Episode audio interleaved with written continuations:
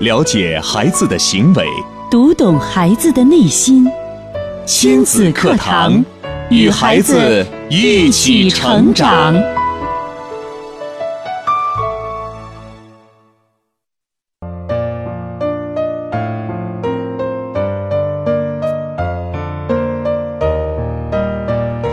听亲子课堂，做智慧父母。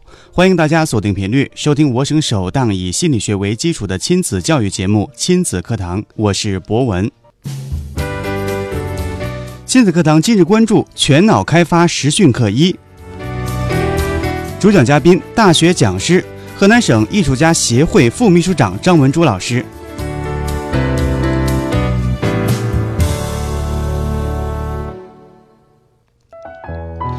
节目的开始，首先欢迎张老师。张老师你好，大家好，听众朋友们好。今天张老师做客节目，依然带来他的好朋友，这就是我们经常和张老师搭班的古瑞老师。嗯，是。今天张老师和古老师做客节目，给我们带来一个非常好的话题。就是全脑开发实训课。嗯，对，这个呢也是我们一直节目上在说的。呃，家长会问我啊，我们怎么给孩子呃，就是音乐方面的培养，音乐兴趣的培养？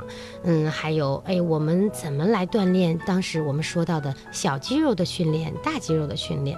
那么从今天开始，以后我们每一周呢，只要是我和古老师一起上的，或者是古老师单独上，或者是张老师单独上的，都会。很系统的，包括三个年龄段的大肌肉的训练、小肌肉的训练、节奏的训练和乐句的聆听。我们的大孩子呢，现在家长呢，已经他已经到了什么阶段呢？而不是做一些很小的小宝宝做的游戏，而是他要聆听乐句。什么叫聆听乐句呢？呃，比如我唱“好一朵美丽的茉莉花”，那么我接下来那句是什么呢？还是？好一朵美丽的茉莉花，那么它就是 A 段的重复乐句。那么我们接下来要唱芬芳美丽满枝桠，那这个呢就是第二个乐句了，因为它跟前面不太一样了。让孩子听到不同的乐句，然后去反映出来，他是拍手呢，还是拍腿呢，还是拍脚呢？先用这种有意思的环节让孩子去。分析音乐，然后他就知道哦，这个音乐我要怎么去聆听，而不是我们很多人听交响乐都是听不懂的。为什么呢？听古典乐，因为我们不知道它的乐句在哪儿，我们就是一团粥的听下来，听一会儿就跑神儿了，甚至听一会儿觉得哎呀太没意思了，不想听了。嗯，这就是因为没有接受过就是专业的怎么样去听音乐这种训练。嗯，张老师能不能再把这个越剧这个词语给大家来介绍一下？嗯，越剧是什么呢？越剧就是我们简单你讲的，就是浅显易懂一些。比如说，我们现在唱一首歌，哦，我们很长很长很长，我们嗯很多人会听到就是副歌。副歌的部分，那个副歌的部分，如果前边唱的全都是一样的，听起来啊，全都是一样，哒哒哒哒哒哒哒哒哒哒哒哒哒哒哒哒，重复的，这都属于一个乐句啊，就像说话一样，要有停顿，不能说大家好，我是张老师，很高兴见到大家。那么，当他芬芳美丽满枝桠，又香又白人人夸，这又是一个乐句。那接下来又开始了，让我来将你摘下，送给别人家。那这又是一个乐句。那像我们唱的《五星红旗》，五星红旗迎风飘扬，前面一直都是这个，听起来是一样的音，一样的旋律，一样的乐句，这就是一样的乐句。那它这这几句听起来都是一样的。那么好，接下来它要越过高山。越过平原，有变化，它好像有变化了，有变化就是变换乐句了啊，可能它就是它的第二个乐句。那么，但凡副歌副歌部分，可能都是第二个乐句，甚至是第三个乐句，这就是乐句。嗯，让孩子如何来理解乐句，如何来聆听。这是比较专业的一种 讲解的方法。嗯，是。那么我们也会通过游戏来跟大家来讲解，而不是就是很枯燥的。呃，刚才张老师说的，嗯，比较学术化一些了。那接下来呢，我们古老师会带给大家，嗯，三个游戏。嗯，其中呢，第一个游戏是一个孩子小孩子的小宝宝的。那么第二个游戏呢，就是呃偏大一些的孩子了。第三个游戏就是我刚才说到的大孩子的越剧欣赏，那怎么来用游戏让孩子更感兴趣？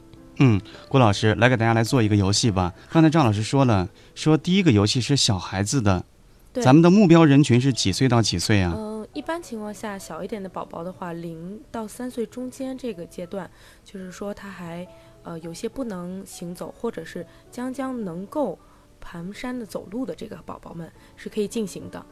呃、零到三岁，那能走路得一岁以上。对嗯一岁多一点儿的，其实那个时候宝宝就是走的比较慢，啊、不是那么的快，嗯这个时候他可以进行一点儿。嗯嗯，当然，我们带给大家的第一个这个，就是郭老师带给大家第一个这个游戏呢，嗯，可以兼顾咱们就是会走路的宝宝和不会走路的宝宝，因为它有几种方式。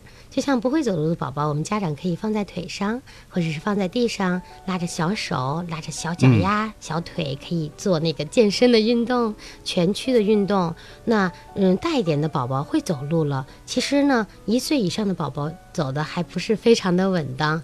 嗯、再一个呢，他也可能不知道家长要带他干什么，我们就可以拉着他的小手在地上蹦一蹦呀，扭一扭呀，跳一跳呀，然后他的小手也可以让他坐在你的身上感受节奏。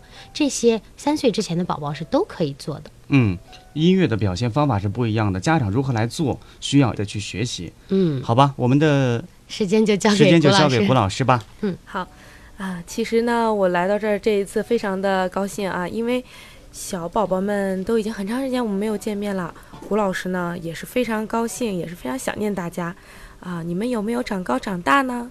啊，胡老师的学生呢都长高长长大了，而且呢有的还晒黑了啊，因为谷老师带着他们去了海边。那么宝宝们，你们有没有出去旅游呢？啊，那么今天谷老师给大家带来了几个好玩的游戏。我们第一个游戏需要用用到一些小道具，这个小道具呢就是我们的小手。那宝宝们现在可以伸出小手啊，小一点的宝宝，妈妈可以拉拉起宝宝的小手啊。我们数一下，我们的小手有指几个指头呢？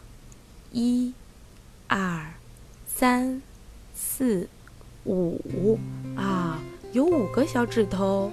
那么我们现在用需要用到两个指头就可以了哦。这两个指头呢，我们要变换成一个小动物啊。这个小动物可能有些宝宝没有听过啊，它就是小跳蚤哦。有没有见过小跳蚤的宝宝呀？啊，相信见过小跳蚤的宝宝呢，家里一定有着小宠物，因为这个小跳蚤这个小动物呀，是长在不爱洗澡的小动物身上的。那么它又小，像芝麻一样大小，啊，一跳一跳的，还会呢咬一下你的小身体。那么我们现在先听一下这个歌曲，然后跟着歌曲一起来跟小跳蚤跳起来。嗯，小跳蚤，你们准备好了吗？哦，老师的小跳蚤到脚丫子上了。爬呀爬呀，小跳蚤，小跳蚤爬到哪儿了膝盖还有到小腰膝，盖了，到肩膀上上啦。头顶站得哦，高。真的，现在它又往下来啦。下爬，爬过肩膀到腰下，又到我的膝盖上啦最后要来小脚丫丫啊，家长可以轻轻的捏一下宝宝的小脚丫。我们再来一遍啊，准备好小手，放在脚丫子上。爬呀爬呀，小跳蚤，爬膝盖还有腰，爬到我的肩膀上，爬上头顶站看得高。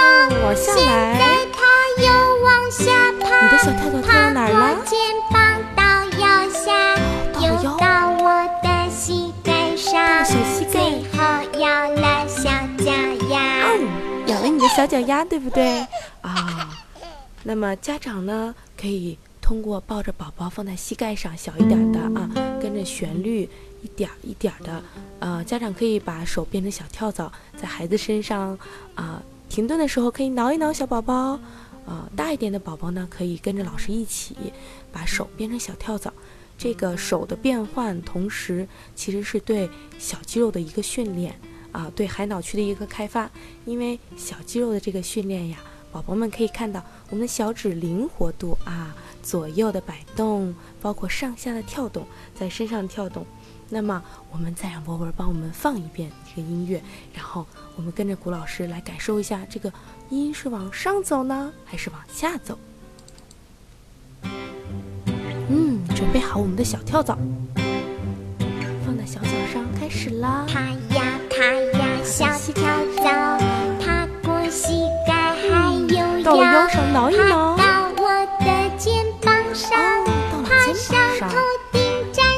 站在头顶上看一现看，在它又往下爬，要下来爬啦，过肩膀到腰下，到了又到我的膝盖哦，到上，了膝盖最上。后咬了小脚丫。啊，咬了一下，真棒！那么小宝宝们自己来一遍啊，看看能不能爬到山顶上。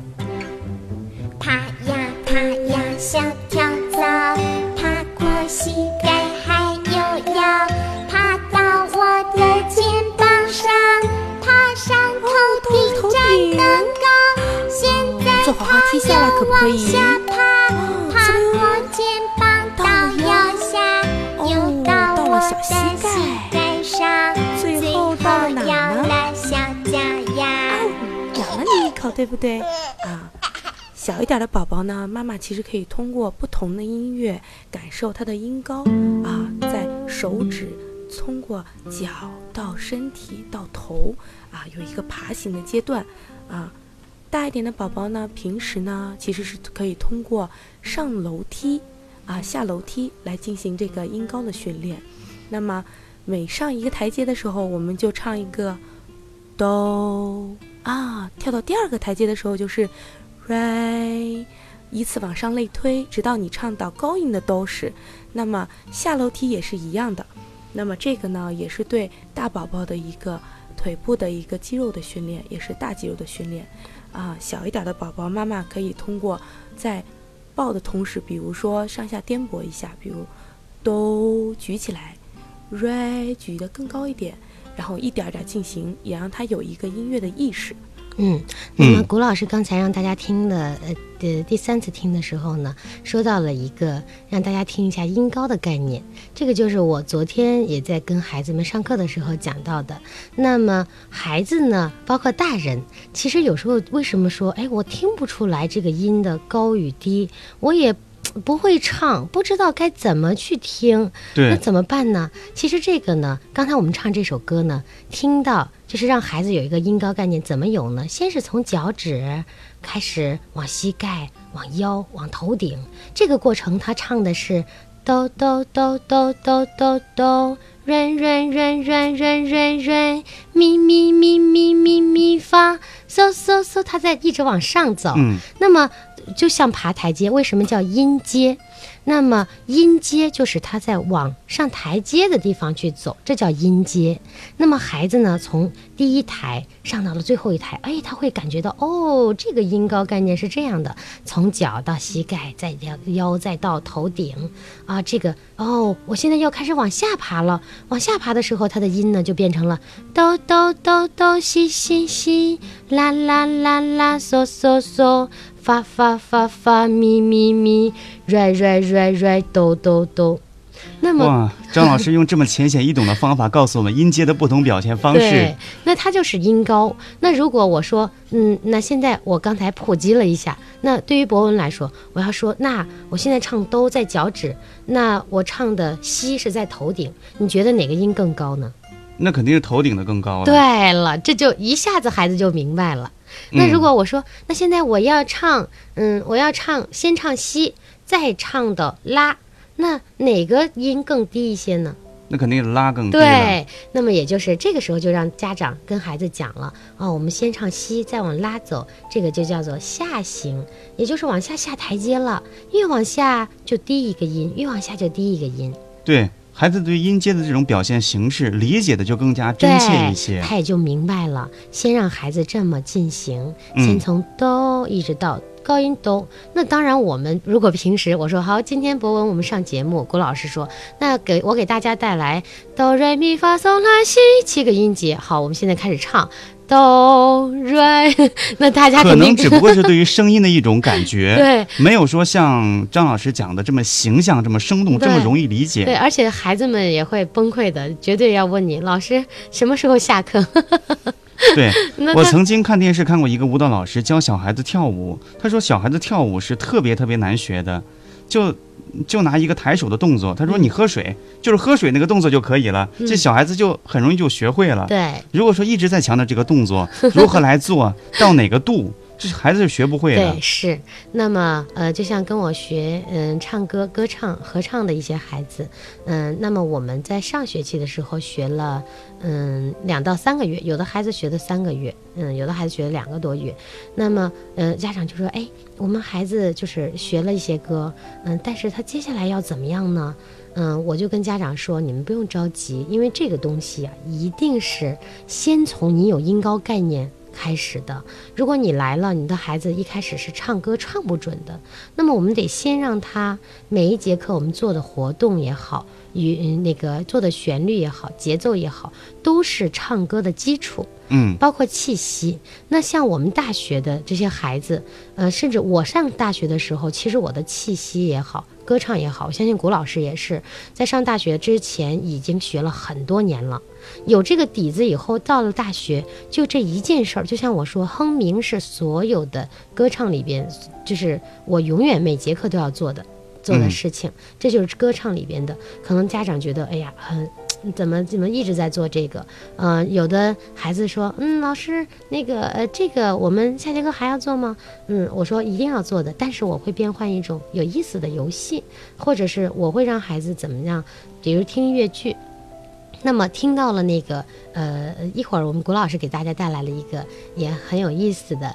那我觉得谷老师也很聪明，像嗯一会儿要听到的那个呃大孩子听的交响乐这一块儿，那么我们就可以用嗯简单的易懂的好玩的游戏来让大家听交响乐。那嗯我们呢一定要变换，包括这个收音机前的老师们也是，你们要开动自己的脑子，嗯，那么嗯把很多很枯燥的东西可以变得很有趣。啊，对就像哼鸣一样，我都会让孩子。就昨天我们上课，我说老师现在呀，你既给他上了音高的概念，你也让他做了哼鸣。我说我要唱上行的七声音阶了，然后我给大家一唱，我说当你们听到上行的七声音阶，你们判断出来了，你们就做哼鸣，往上去哼。那当我要唱下行音阶的时候，你们要做呜。那么我既把哼鸣和呜这个唱歌的方法练习了，我也让他们去判断音高的概念了。对，啊，那孩子会觉得哦，很用心的去听，而且也锻炼锻炼了反应力。对，是。那这个呢，我觉得就是家长朋友和孩子需要就实际操作的那些事情。对，嗯，嗯像我们的孩子，我都会，嗯，就是跟他们在现场做一些，嗯，关于音高的游戏。那么可能在做的时候很开心，那么之后呢，嗯，就说，哎，我们今天做游戏了。其实呢，孩子们不知道这个是潜移默化的过程。那么如果你回去还接着做这个游戏或者唱这个歌，就会对你的音高概念有一个很好的提升，而且打下坚实的基础。嗯，而且刚才郭老师给大家带来的小跳蚤呢，是适合零到三岁不同的一个孩子。像零到一岁的孩子，家长们可以自己动手来做。对于孩子对于身体各个部位的认知能力也是一个提高。对对，博文说的非常专业，这就是我们郭老师要告诉大家。接下来，其实他要告诉大家的是，如果你是小宝宝的话，他只会躺在那里，这个呢，就是让孩子认知身体的一个过程。你不一定非得让他小脚丫呀，你也可以说啊、我们现在是小脚心呐、你给搓一搓，揉一揉孩子。然后我们现在是五个小指头呀，每一次唱就可以唱，嗯。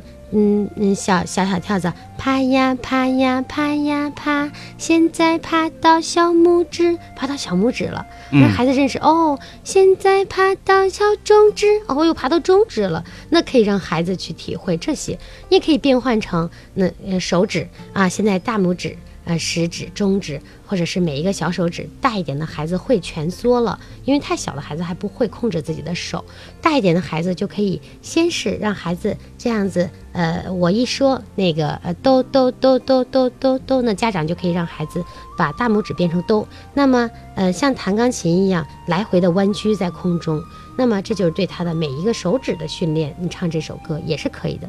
那么回到家里，就像古老师说，哎，刚才要让大家上台阶，那你也可以嘛。嗯，现在我要爬呀爬，嗯，那个，然后接下来说爬到第三层啦呀，都可以唱吗？对，啊，甚至他可以，如果大一点的孩子是可以直接唱音高，哆哆哆哆哆哆哆，瑞瑞瑞瑞瑞瑞瑞，然后再唱咪咪，往上一节节的蹦。如果每天回家就这么蹦来跳去的，我相信呢，他直接如果当我见到这个孩子的时候，我会认为他学了很久的音乐了。而且他的音乐感觉是非常好的。嗯，对。嗯，而且下面呢，我们古老师其实这个小跳蚤呢，不只是让大家听，听一下。嗯、第一是要有音高的概念，第二是就是我刚才跟大家说的音级，要是它要有一个上升的音阶，下降下降的音阶。那么接下来谷老师还要跟大家讲这个小跳蚤的节奏。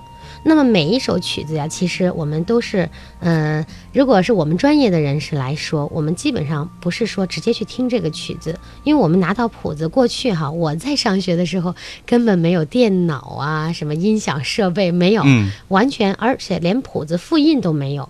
我们那时候就是一对一的，老师说好，我这儿有个歌本。他也是手抄的，嗯，那个时候就是一传十，十传百这么传，嗯、就是那时候是口口相口传传。心授，对。那么，呃，传给传给我们老师以后，我们老师说好，今天我们唱这首歌，那你现在呃，就是现在在这里就把它抄下来。我们那时候都是手抄谱。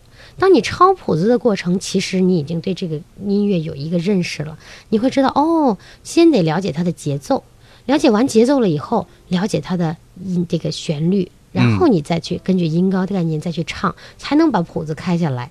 没有说现在直接能听到很直观的，但是呢，之所以我们现在就算是有了这些东西，我们还是要就是回到原点，先得让孩子把这个呃，就是音乐也好，把他的这个呃，包括你弹钢琴也好，他的谱子，你得先了解他的谱子是为什么这么写，它有什么样的音高概念，它有什么样的节奏。那么几分音符唱几拍，就是我昨天跟我的孩就是学生讲了。那嗯，那孩子们小的孩子，我会给他们做很好玩的游戏，让他们了解这个音为什么要唱嗯四拍，这个音为什么要唱两拍。那大一点的孩子，我就直接会跟他们讲，当然也会跟他们做一些游戏，当然不会那么幼稚了。那他们就很快的了解到。嗯，嗯甚至有一个孩子呢，昨天在上课的时候，古老师的学生，古老师在给他上课的时候，那那个孩子说我不想上去嗯写，因为要让孩子去上去讲完了以后上去写。那他说我不想上去写。后来古老师告诉我，古老师说我后来就拉着孩子来，我来教你。嗯，那么其实，在学校，孩子之所以不愿意上讲台，是因为他说我不会。那我不会，老师呢就越来越提问他，越提问他，他越害怕。那嗯其实没有解决到问题。那古老师昨天跟我说，我觉得他的方法非常好，他就说拉着孩子来，我来教你。那么一点一点再给他讲一遍，他他会了。对他会会了以后不害怕了。嗯，他在写完的时候，居然对古老师说：“古老师，我还想再写一次。”嗯，啊，这个他有就达到了。自信了对，其实这就是锻锻炼孩子的自信的一个过程。哎，我听了以后觉得。顾老师非常的高明，嗯非常 做的很。好。嗯，那接下来我们这小跳的郭老师还准备的有，刚才我就是加入了一些别的内容。那郭老师要跟大家讲一些节奏方面的问题了。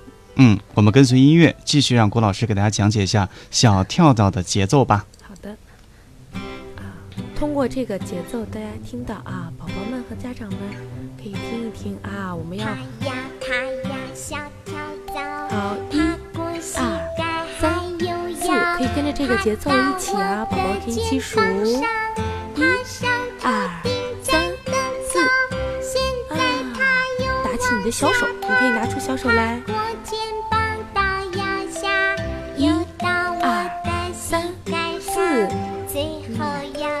太懂的宝宝们可以先按照自己的随意的先拍摄，啊，听到有有一点节奏感的宝宝可以跟着老师一起来打这个拍子啊，老师准备了一个鼓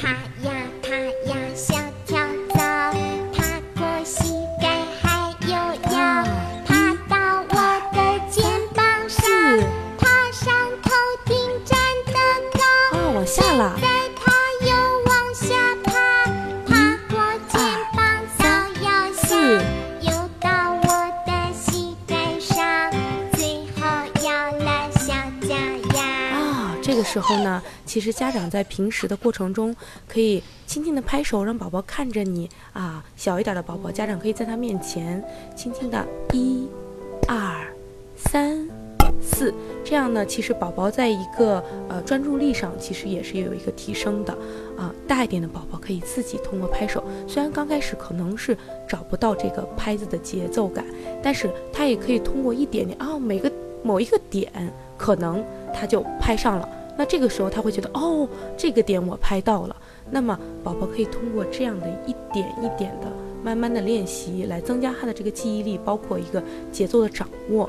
那么其实呢，我今天准备了一个律动的游戏，嗯，比较简单一点。呃，宝宝可能更容易去接受它，更容易去理解它这个节拍性。谷老师还专门准备了一个单独的讲节奏的一个游戏，单独讲节奏的游戏。对。那么刚才谷老师呢，给大家做了这个，呃，如果呃比较懂音乐的家长，可能能听出来，谷老师在做一个稳定的节拍。那么其实我们听到他唱的时候是大大大大大大大，那为什么古老师要打这个大大大大？因为任任何一个孩子，你如果一开始上来就跟他讲你要大大大大大大大，他是很难。对他就像他的心里要有一个节拍器，一开始一定要从稳定节奏开始，稳定节奏。而且为什么我们古老师说了一个一二三四呢？因为这一个如果有谱子的话，那我们就能看到这一个乐曲它是一个四四拍的。那么四四拍是什么意思呢？就是每小节以四分音符为一拍，然后每一小节里边都有四拍。嗯，那么让孩子来打，即使它中间有变换，但是它相加起来都等于四拍。为什么要打这个？大大大大，一二三四，就是让孩子一开始一定要有一个稳定的节奏。那么如果看我们那个，就是这个节拍里边有一个。哒哒哒哒哒哒哒，就是哒哒哒哒哒哒哒。那这个节奏到什么时候才能开始敲呢？就是孩子哎能够稳定的哒哒哒哒以后，然后家长呢也能稳定的哒哒哒哒的时候，让让孩子来给你打这个哒哒哒哒，你再加入这个哒哒哒哒哒哒哒，这就叫什么呢？节奏卡农。那节奏卡农呢，就是像我们唱歌一样，唱歌也有歌唱卡农，就是轮唱的形式；节奏呢，就是轮奏的形式，甚至是重叠的形式。那么这个阶段呢，我们就是另外一个升华的阶段，我们的孩子就可以开始做这种啊，有的孩子做这个节奏，有的孩子做那个节奏，或者家长做这个，孩子做那个，这样子才会有一个稳定的节奏感。而不是上来你就哒哒哒哒哒哒哒，他可能打一会儿就打跑了，打一会儿就快了，打一会儿就慢了，而且乱了，乱套了。对，可能说对于节奏感，很多家长们都是想学习的。嗯，呃，在这个时间呢，顺便跟着孩子一起来学习。对，自己先来找准节奏，然后再把这个节奏教给孩子。对，就像今天这首歌呢，小跳蚤，那您就可以听到这首歌以后，跟着这个节奏去。大大大大，然后数一二三四，先打四分音符。对，就去就去打，每一拍就是一个四分音符的时值。那呃，我有一个学生昨天在问我，就是大的了。我在大学里边，昨天我去我们学校上课的时候，嗯，那他都已经快二十岁了。他问我老师，那这个呃同样是四分音符，那他有没有什么快慢之分？有没有什么不一样的地方？我说当然有。有了，我们就是专业一点的，就是拿到谱子会看到，我们谱子也好，歌也好，它的前面有一个节奏符号，就是什么呢？四分音符，它画了一个小圈圈，上面加了一个符杆，等于一百二十。哎，我们说这个这里边怎么会有数学 在里边？怎么等于几？还有等于八十，等于六十，等于一百六十，一百五十，这个就是速度。也就是说，他你在弹奏每一首曲子也好，在歌唱每一首曲子也好，他会给你一个标准，就是这一个小节的每一小节四分音符唱多快的速度，唱一百二可能就是哒哒哒哒哒哒哒哒。那如果我说唱六十，就是哒哒哒哒。嗯，数值越大就越快。对，当然它这个一拍下去，这个大它就是一个四分音符。它不可能是二分音符。如果二分音符一定是这么唱，大啊是这样唱的，嗯 那就算是它再快，如果我说这个呃这个四分音符等于一百二，那可能就是大大大大，这就是两拍。嗯，两音二分音符符是保持不变的，就是根据数字的不同，它的速度，会有它会有所增加。快慢的不一样啊，有区别的。这是孩子节奏感的一个训练。对孩子节奏感从稳定开始。非常感谢张老师、郭老师精彩的分享。在嗯下周的同一时间，我们和大家不见不散。嗯，再会了。再见。好，再见。